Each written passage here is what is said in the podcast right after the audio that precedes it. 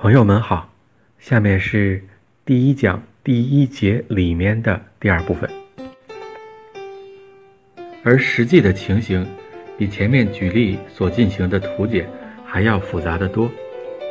前面我说了，地球人都会将爱情与外在的某个符号能指画上等号。据一位海外的著名人类学家亲口对我讲，在菲律宾南部某盛行猎头。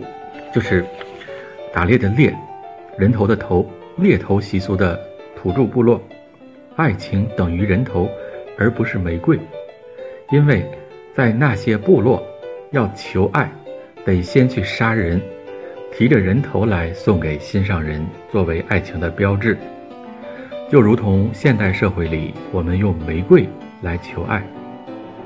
想象，若南岛部落文化的所谓诗人。如果也能够口占一绝爱情诗的话，当然了，他们其实尚处于不设文字的阶段。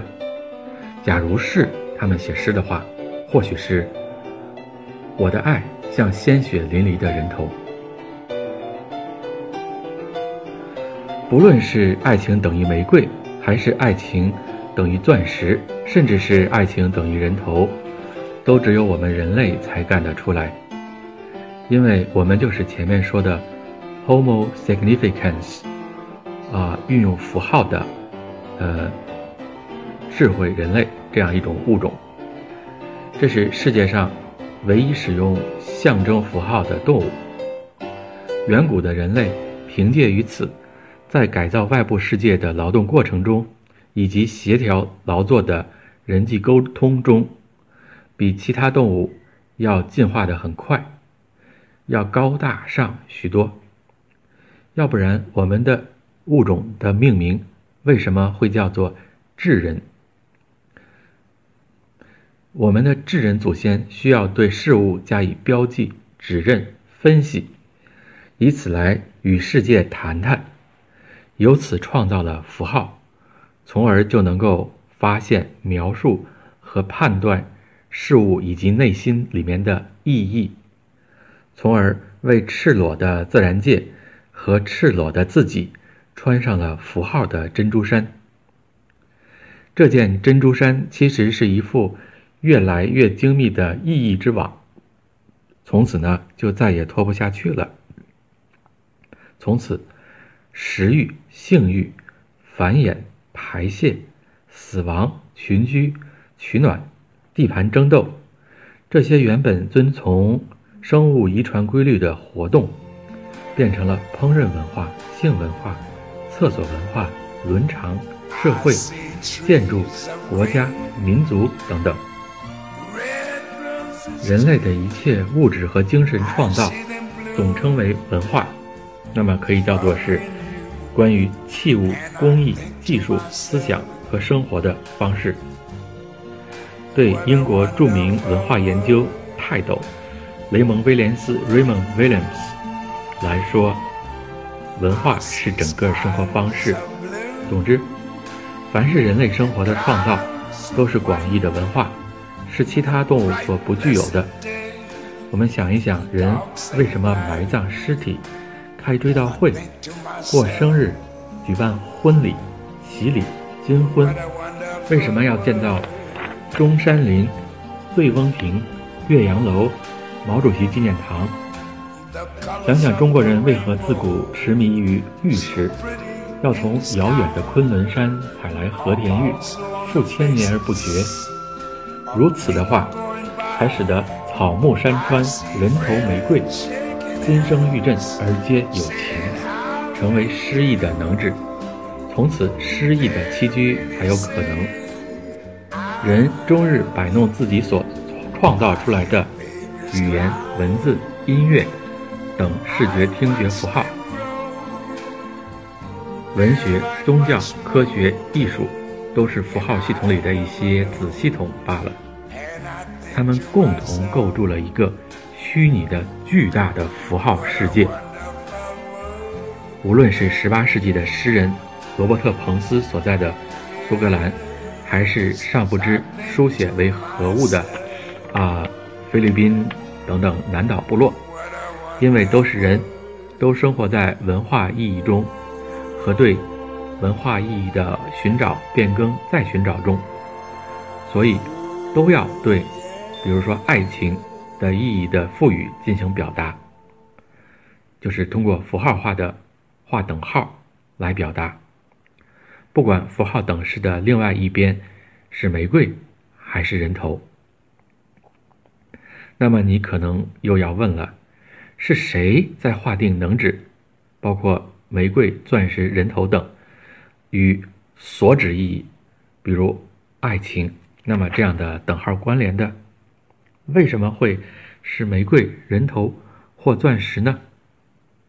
回答这个问题，连我都觉得。压力山大，因为这是直戳文学文化理论的永恒深处和学科前沿了。我也只能边回答边总结。符号化的意义表达是一件复杂的事，因为文化之网是由多种因素构成的，包括政治、经济等各种因素，所以。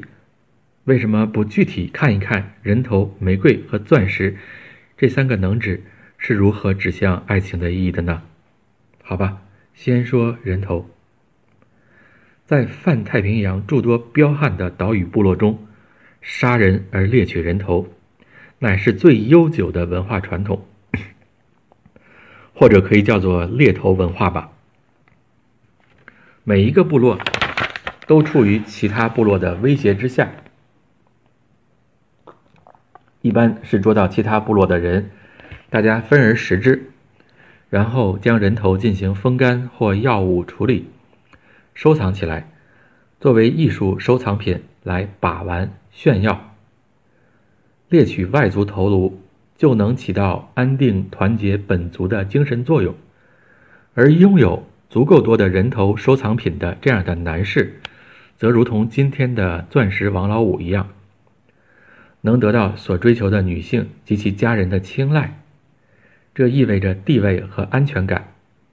能够猎杀别人的头越多，意味着自己家越安全，离那种倒霉的被猎头的命运也就越远。再说玫瑰，这显然来自西方文化。玫瑰是西方最复杂的符号象征系统之一，想一想。中国古代的诗歌，不论是李白、杜甫还是李商隐，以及宋词里面的爱情，有一首是咏玫瑰的吗？没有。玫瑰能进入中国人乃至亚洲人的文化想象和文化符号体系，靠的是一百多年来西学东渐的结果。玫瑰和百合是圣经中预表耶稣的花卉。象征神的圣洁美好，如沙伦的玫瑰，谷中的百合。读过法国小说《大仲马的三个火枪手》的读者都知道，法国王室的图案里面有百合花造型，白色百合花。这肯定也是因为其自诩为奉天承运的基督王国吧。在中世纪的骑士文学罗曼斯。里面，爱的对象不仅仅是耶稣基督了，还可以是寓意义和字面意义上的女性。于是，那份强烈的爱的所指意义，就转移到了男女之间的爱情和爱欲上面了吧？以至于在今天的东方乃至在西方自身，很多人已经完全不需要了解。其来自基督教背景的意志转移，就可以在通俗文化中看懂有关玫瑰的一切了。而在基督教文化之前，在古希腊罗马文化中，当然也有玫瑰这种原产于地中海沿岸的植物的影子。而古希腊罗马人的文化，作为大半截都处于基督教兴起之前的异教徒文化。对爱情爱欲进行符号化的重镇是苹果。荷马史诗中著名的特洛伊战争是怎么打起来的？就是苹果惹的祸。希腊英雄呃柏琉斯和爱琴海海神千金西蒂斯成婚，奥林匹斯诸神都被请到了，唯独漏了争执女神厄里斯。厄里斯在席上抛下一个金苹果，说他是属于最美的人。天后赫拉、智慧之神雅典娜、爱与美之神阿弗洛狄特相争不下，最后请特洛伊王子帕里斯裁决。呃，赫拉许以权力，雅典娜许以智慧，而阿弗洛狄特则以美色为诱惑。最终，帕里斯选择了美美色，抱得绝世美女海伦入春闱，而那场旷日持久、波澜壮阔的战争则是后话了。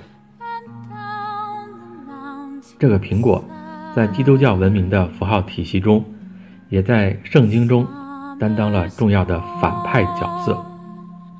它成了诱惑的能指，被亚当和夏娃。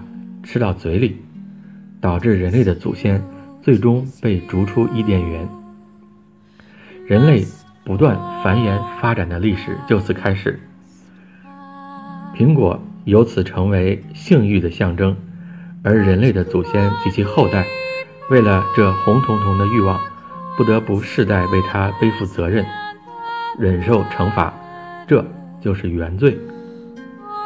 显然。玫瑰和苹果本来都是无辜的，但在基督教的符号体系里面，前者指向了从神传递到凡人的爱及其升华扩展，后者则指向了来自人自身的欲和罪。玫瑰和苹果的两种命运，真是天人永隔。当代意大利的著名符号学大师安伯托埃克。也来凑热闹，居然写过一本以中世纪修道院为场景的畅销书小说，集惊悚、悬疑、侦探、煽情为一体，名字就叫，题目就叫《玫瑰的名字》。而近年来在中外迅速窜红的那首，呃，你是我的小呀小苹果，则更是一朵匪夷所思的符号意志奇葩了。最后说钻石，相比于玫瑰、百合，关于钻石的上古典故、文学轶事要少到可怜的地步。这样一种碳元素晶体，是何以如何成为价格高昂的美满婚姻必备佳品的？在秦汉宋元诗文中、爱情千古佳话中、古希腊罗马故事中。中世纪骑士传奇罗曼史罗曼史中，有哪一个是以钻石当爱情信物的？至少对我这个没有着意去考证的普通人来说，知之甚少。只能说，它是英国在19世纪与20世纪之交，通过布尔战争赶走了荷兰人，占领了南非，为了经济增长点，为了占领庞大的世界市场，发明出来。钻石恒久远，啊，这种说法，好让那些有一些钱，又跃跃试试，需要掏钱来表达 something 的中产阶级，掏钱来证明自己是真心，变成了一种昂贵的道具吧。所以说，那么卖点是它是最硬的物质啊，不变心啊，等等等等。当然，对于这些啊。中产阶级人士来说，化学知识的普及也是必要的。一个关于爱情之符号能指的小小话题就可以这样复杂。这是因为人是使用符号，借符号来表述意义，栖居于意义之中的物种。人能有多复杂，符号就有多复杂。反过来说也对，符号有多复杂。人就有多复杂。在符号的运作中，最主要的是靠语言符号的运作。在这个意义上，二十世纪著名的阐释学大师加达默尔说的：“能够被理解的存在就是语言。好了，请记住“爱情等于玫瑰”，以及关于爱情等上述的一切问题吧，以及关于玫瑰等上述的一切问题吧。这就是我对于符号问题进行解释的简单版的讲解，无法做到比这更简单了。